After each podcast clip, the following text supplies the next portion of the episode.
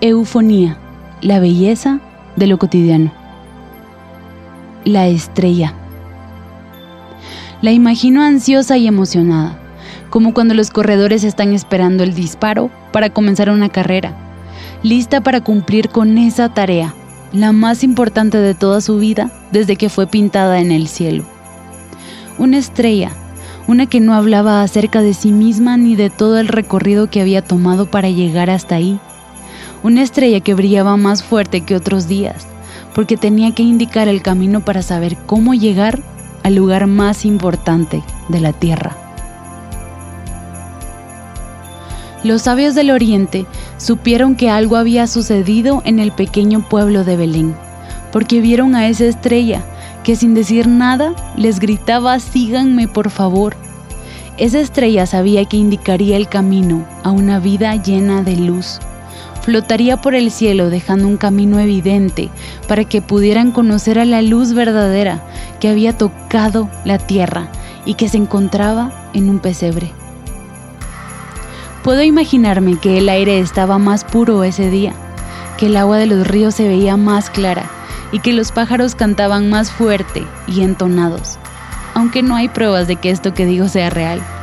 Pero me gusta pensar que la tierra entera Después de años y años de estar perdida y sin esperanza alguna, por fin tenía en su suelo la fuente de vida misma, y por eso se movía al compás de una melodía llena de paz y amor, como lo dice la canción.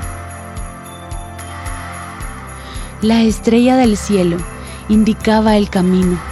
Al llegar a ese lugar en Belén, se detuvo, y me imagino que guardó la calma como un buen soldado cuando les dicen firmes se detuvo porque reconoció a lo lejos la voz y las manos de aquel que la habían creado y supo que había llegado al lugar para el cual alguien la había diseñado.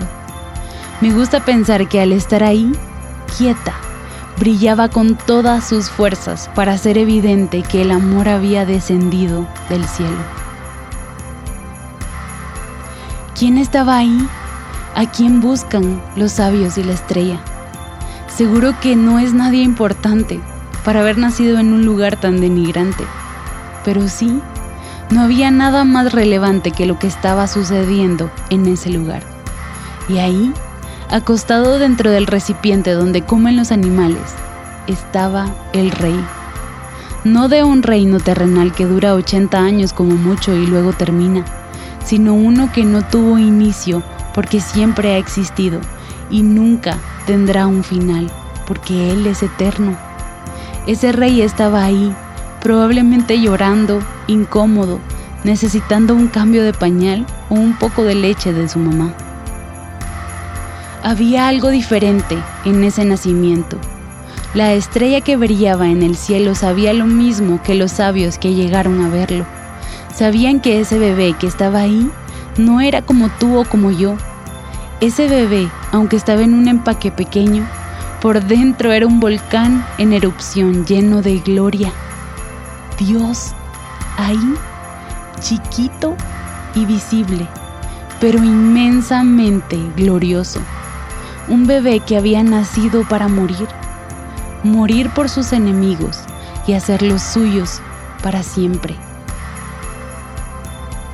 Ese día no hubo explosiones en el cielo como vemos cada 25 de diciembre.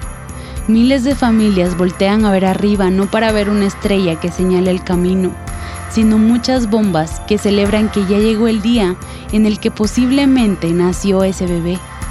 Pero dos mil años atrás no había explosiones en el cielo, familias abrazándose o regalos bajo el árbol.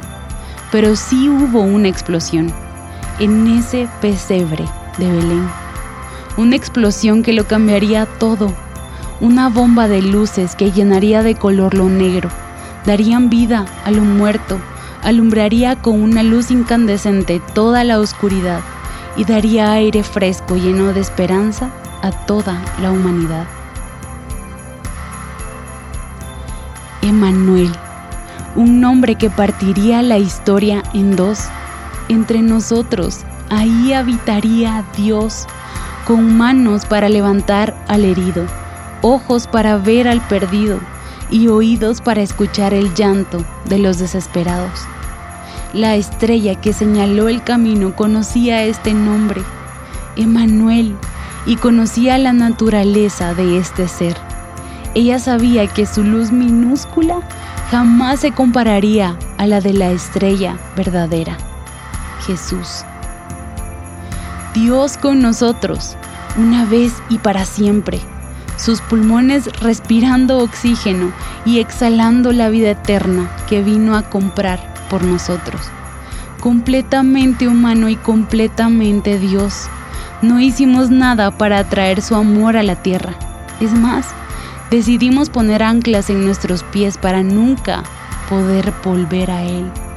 Pero su nacimiento fue el inicio del viaje que tenía para nosotros. Solo Él podría levantar el peso que nos ata a este mundo y hacernos ligeros y sin gravedad. Flotaríamos a sus brazos y no nos soltaría jamás. La estrella que señaló el camino sabía que venía el Salvador. Quiero ser como esa estrella que le señala a otros acerca de mi bueno y justo Redentor.